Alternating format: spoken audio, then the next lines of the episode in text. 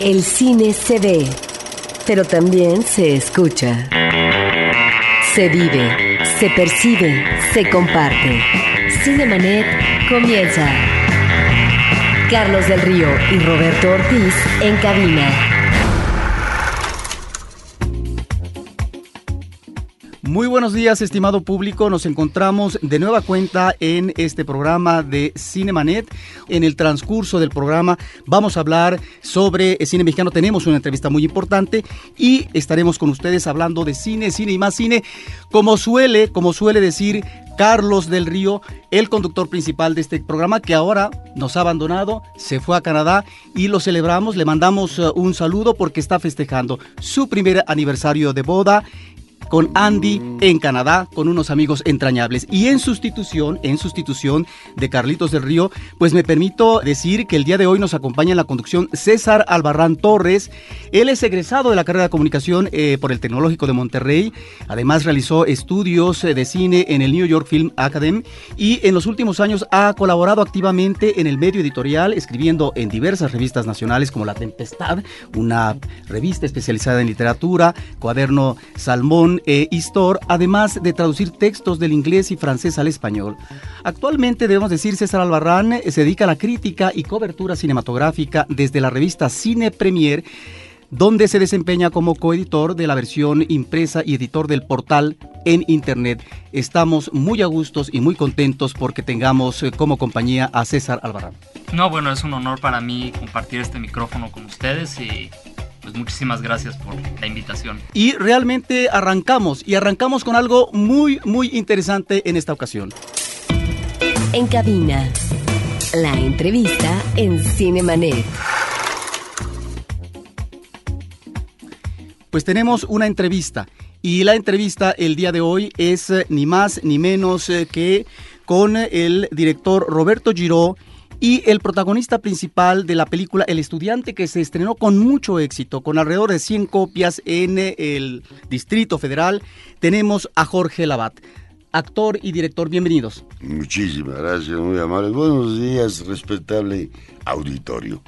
muchas gracias por invitarnos. Aquí estamos felices de la vida platicando con ustedes de cine y del estudiante. Y de una película que me llama la atención que en unos cuantos días después eh, de su estreno, ha obtenido una respuesta inmejorable por parte del público.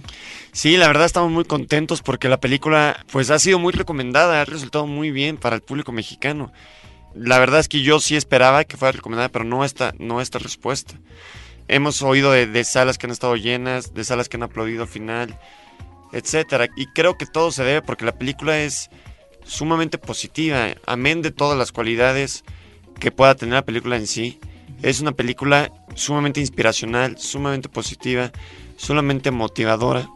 Y creo que esto al público mexicano le está gustando mucho, ¿no? Creo que era, había una necesidad de traer a México una historia que, que nos dejara así con el corazón vibrante, un poco, ¿no?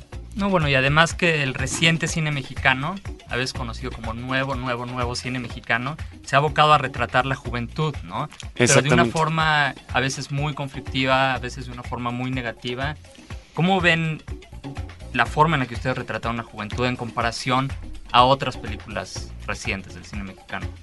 Bueno, esto del nuevo cine mexicano es muy discutible, porque muy respetable la pretensión de estos jóvenes cineastas, pero poner el nuevo cine mexicano.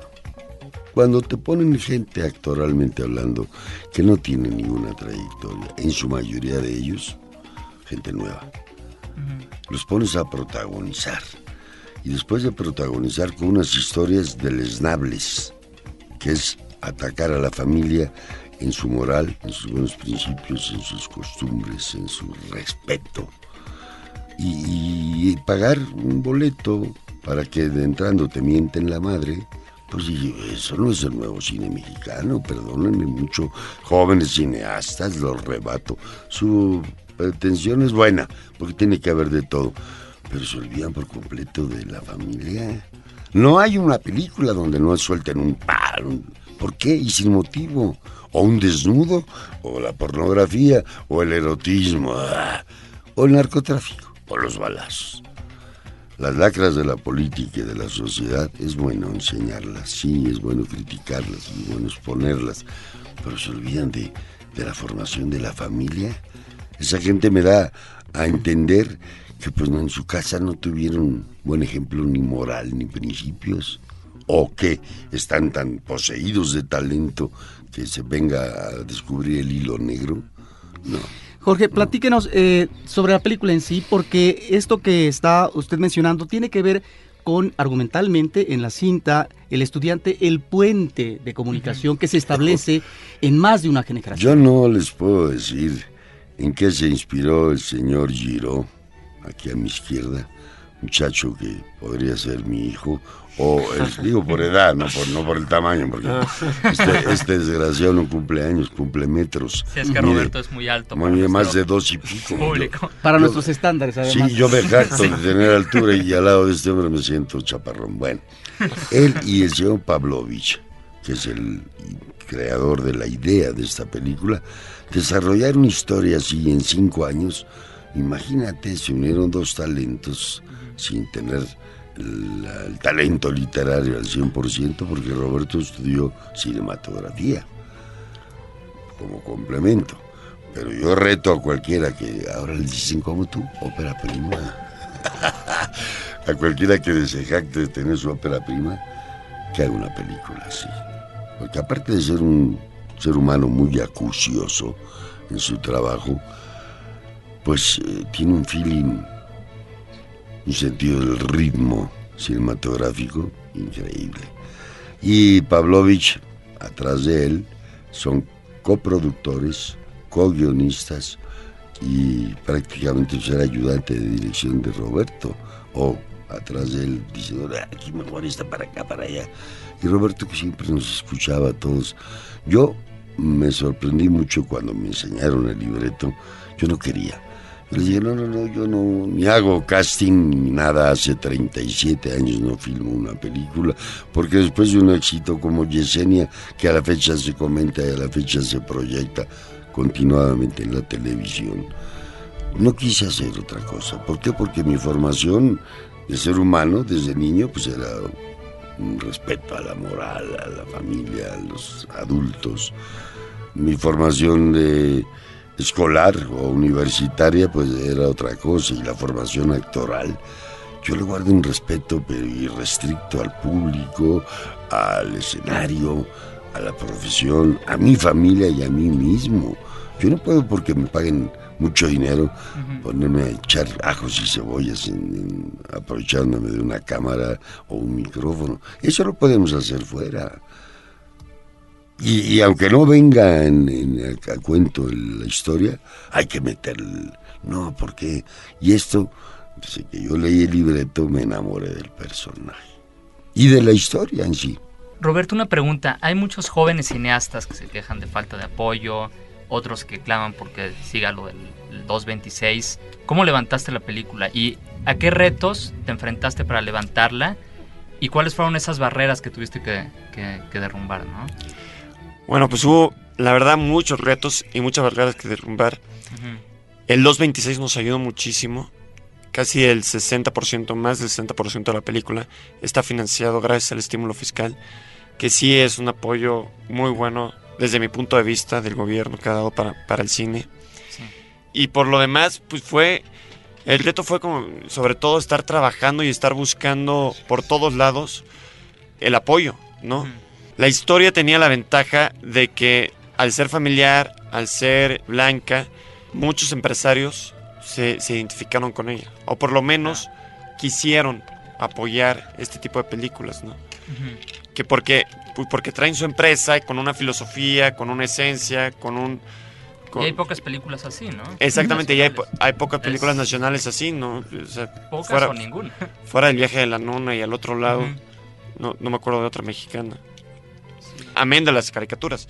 Pero, pero el tema es que los empresarios realmente les gusta, les gusta este tipo de cine, les gusta este tipo de proyectos, pues porque sobre todo traen una filosofía que va de acuerdo a su, a su empresa, a la filosofía de su empresa. Ahora es una película que tuvo, yo creo, eh, seguramente apoyo del gobierno de Guanajuato porque están muy bien trabajadas las locaciones, eh, en toda una serie de pasajes. Claro, ese es, es, otro tema que la verdad yo estoy, bueno, yo estoy muy orgulloso de haberla filmado en Guanajuato y que haya terminado así en Guanajuato porque, porque, la, porque llevar al, al, extranjero, nosotros ya estuvimos en el Festival de Chicago, en el Festival de Fresno, en, en un festival en Fuji, en Roma, vamos uno en Oklahoma de exhibición, todo, pero llevar al extranjero las bellezas de México, y bien puestas, para mí es un orgullo.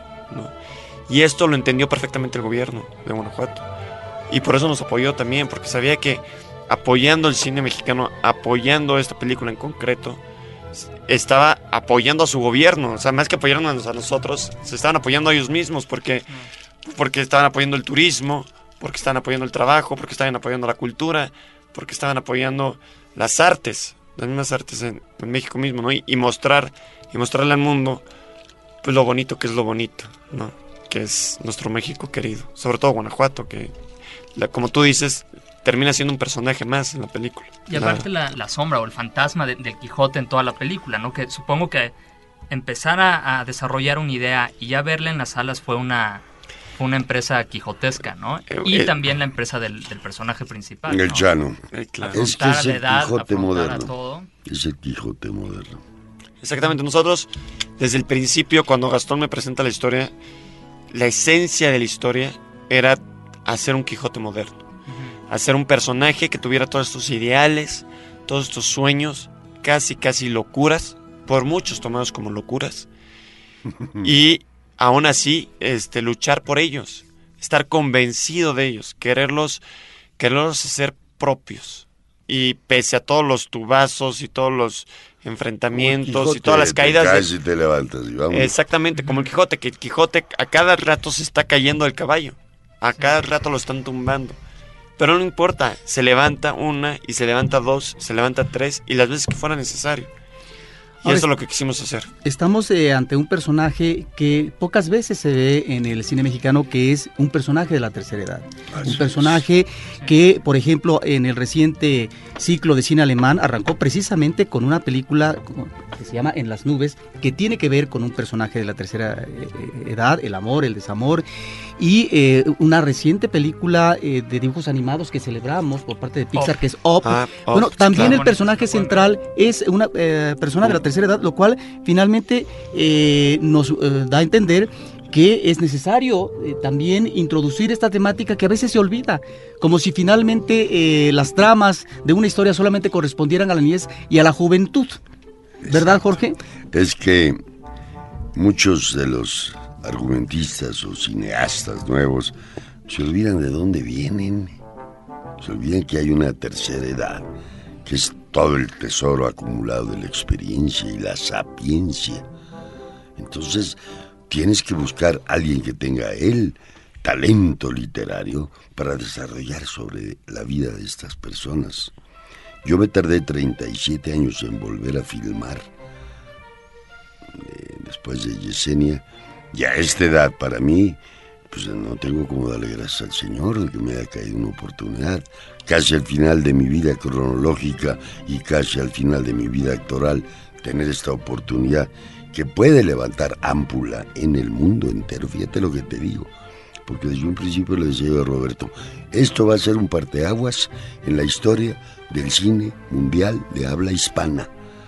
Porque yo no he visto películas de España con este tema, siendo un tema actual que la tercera edad quiera aprender, quiera estudiar.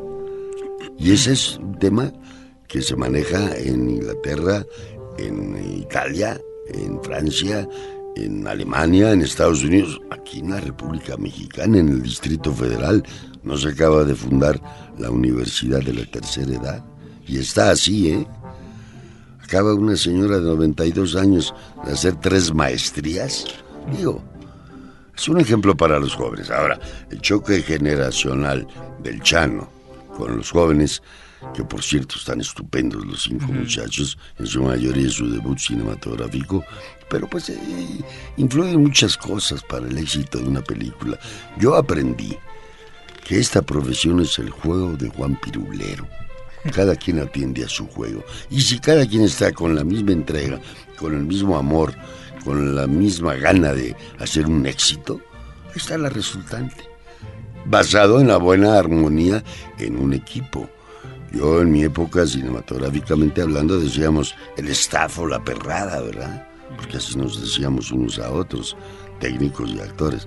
Ahora no, ahora me encuentro como que es que el crew, ¿Y qué es el crew? Hasta que me atreví a decirle a Roberto, oye, ¿quién es el crew? Pues los muchachos.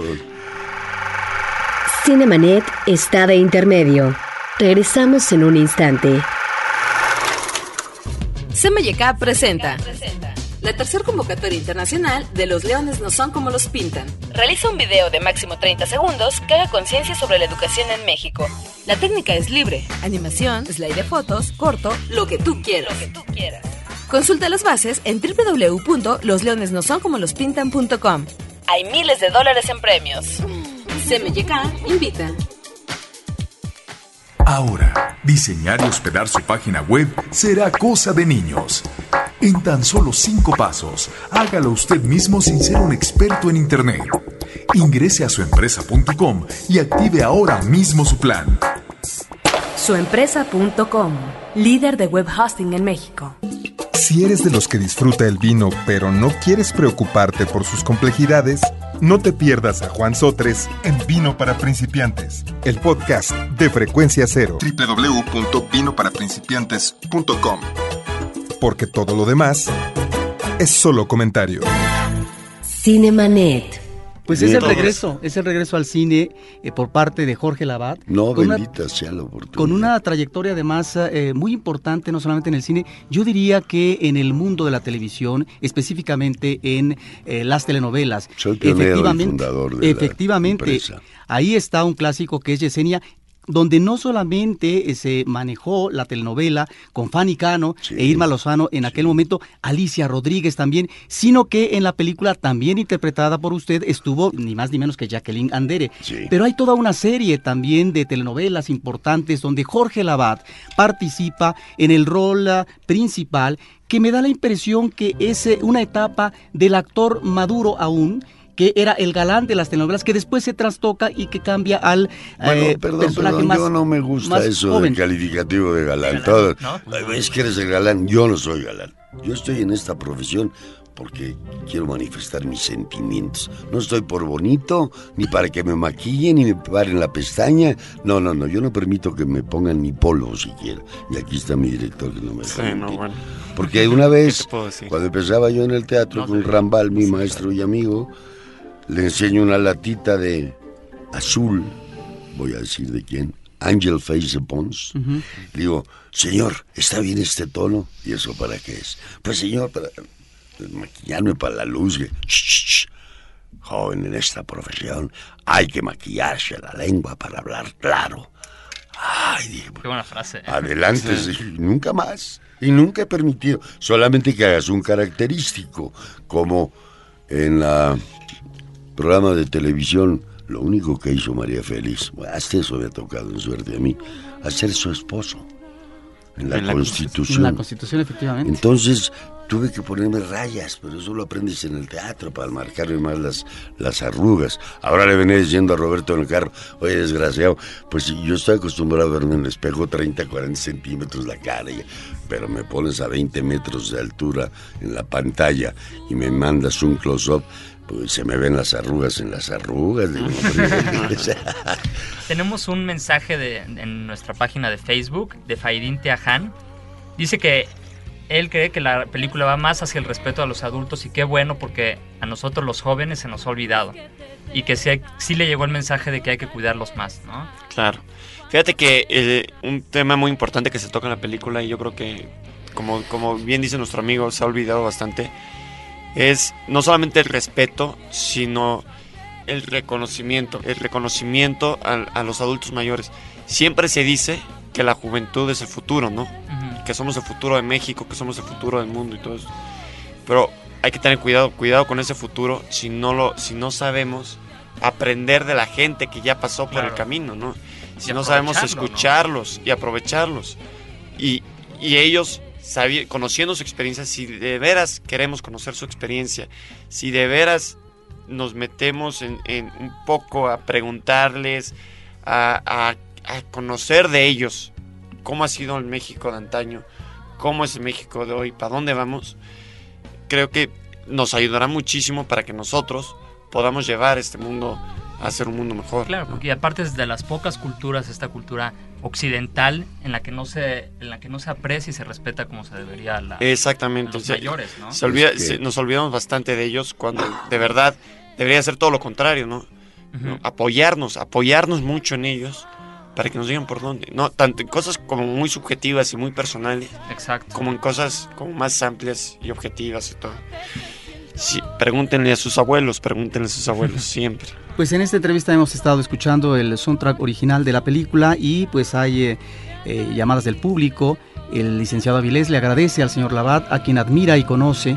Un abrazo al programa y a todos los que participaron en la cinta. Una película eh, que tiene alrededor de 100 copias que se están estrenando en el ámbito eh, metropolitano y que próximamente estarán en provincia. Exactamente. Eh, pues agradecemos mucho la presencia de ustedes en este programa y una última, una última invitación por parte de ustedes para que el público vea esta película.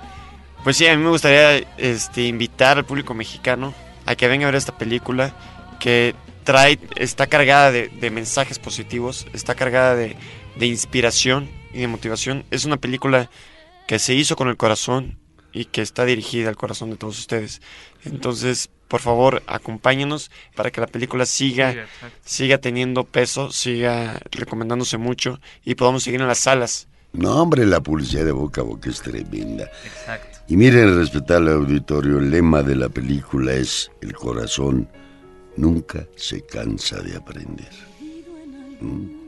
Pues con esto cerramos. Muchísimas gracias. De mejor manera y muchas felicidades por este estreno que además está teniendo impacto y que está teniendo muy buena acogida de taquilla, lo cual eh, hay que celebrar, reitero, porque el cine mexicano tiene ese problema en los últimos tiempos y que efectivamente la promoción de boca en boca es la que mejor resulta para que el público pueda asistir a la segunda semana y que esta película se convierta, como ya lo es, en un éxito del público y también de la taquilla pues agradecemos mucho, muchas gracias por estar con nosotros. No, muchísimas gracias a ustedes por invitarnos, por darnos este espacio. A ver si la próxima vez nos das un poquito más de tiempo, ¿eh? porque nos faltó mucho, a mí no personal. Sí, no, bueno, ya De, hablar de la película, porque uy, yo sigo enamorado, sigo en mi nube de, desde que estábamos filmando. Son siete semanas de filmación y yo sigo creyendo que aún sigo en filmación, en rodaje. ¿Por qué? Porque aquí traigo el director con su látigo. No, no lo dejo de fregar. Pues otro, otro guion, ¿no? Otra película para... Mm. Sí, ahí vamos, ahí estamos pues, trabajando, pero como, como dicen, el estándar se está poniendo muy alto. Entonces ya, ya estoy más nervioso por la segunda que por la primera. Pues muchísimas gracias. y a continuación, muchas gracias. A continuación, pues tenemos una cápsula que realizó nuestra compañera Paulina Villavicencio, también de cine mexicano.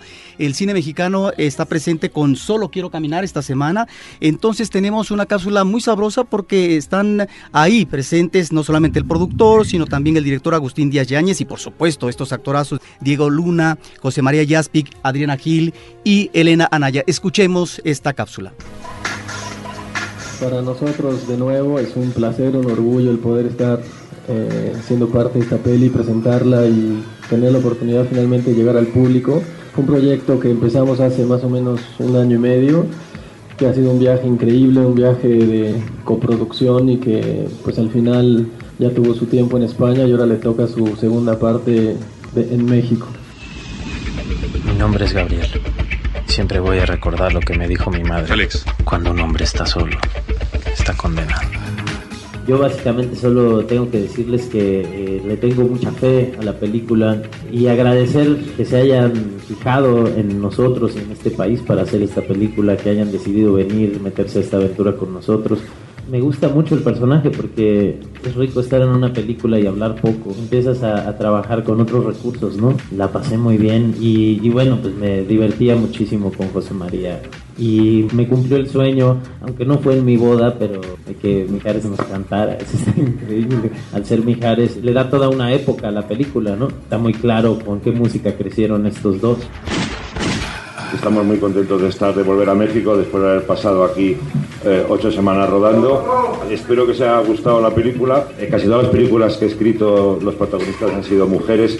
Creo que ellas eh, siempre son muy interesantes porque hacen, como las películas he escrito, casi siempre hacen personajes que no son los clásicos, clásicos femeninos, ellas lo, lo llevan a otro lado, pero casi mejor que yo, porque la verdad es que lo escrito en el guion Después en la película ellas lo mejoraron tanto y lo hicieron tan suyo que mm, yo lo acepté sin más. En mi caso es un personaje muy atípico para el cine que se hace en España o para el cine que yo he tenido oportunidad de hacer. En general estas mujeres son mujeres llevadas por una fuerza que viene de, la gran mala suerte que tienen en la vida, de mujeres que, bueno, movidas por una venganza. Mi personaje la verdad que fue, fue muy bonito interpretarlo porque siendo alguien muy duro, es como, como la piedra más fuerte y a la vez más delicada y más, y más preciosa. Hola. Hola. Me gustaría casarme contigo. ¿Está usted de broma? ¿Cómo ves? No, gallo, no te vas a casar mamá. Ya no me, no, no me a perder, cabrón. Yo creo que para cualquier actor o actriz, cuando llegan personajes así, y sobre todo de la mano de, un director como Tano, pues es un orgullo y un placer incluso cuando te toca hacer un personaje que es la que se lleva la peor parte, ¿no? Pues viví mucho tiempo de, mi vida en Tijuana, entonces siempre estuve muy cerca de todo este rollo, ¿no? De mafias, matones, lavado de dinero, etcétera, etcétera. Es un mundo que, me llama mucho la atención. Es difícil de hablar cuando México está viviendo lo que está viviendo, pero sí es algo que es parte de nuestra cultura y es algo que, que a mí en lo personal me llama mucho, mucho la atención. No, que voy a hacer al gallito no le va a gustar nada.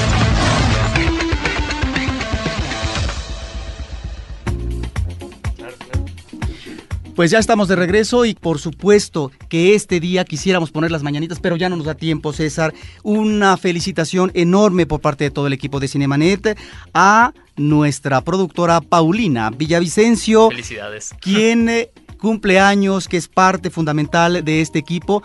También viene otra felicitación, esta felicitación para César, eh, una felicitación, dicen, para Roberto y César por la maravillosa entrevista a Jorge Labat. ¿Y quién? ¿Quién pregunta? Pues ni más ni menos que Carlos del Río, el papá del otro Carlos del Río, conductor de Cinemanet, que se encuentra... Algo medio de, escrito por Charlie Kaufman. Claro, que está festejando en Canadá. Pues, eh, estimado público, se nos ha ido el tiempo, hemos estado muy a gusto con ustedes, pero sobre todo con la compañía de César Alvarado Torres, a quien agradecemos profundamente. No, al contrario, muchas gracias por el honor. Y pues eh, eh, nos despedimos y por supuesto agradecer, agradecer en la producción a Paulina Villavicencio y a Celeste Nord y por supuesto en la postproducción para cinemanet.com.mx, Abel Cobos y nosotros nos vemos la próxima con Cine, Cine y más Cine. Cinemanet termina por hoy. Más cine en Cinemanet. Frecuencia Cero, Digital Media Network, www.frecuenciacero.com.mx, pioneros del podcast en México.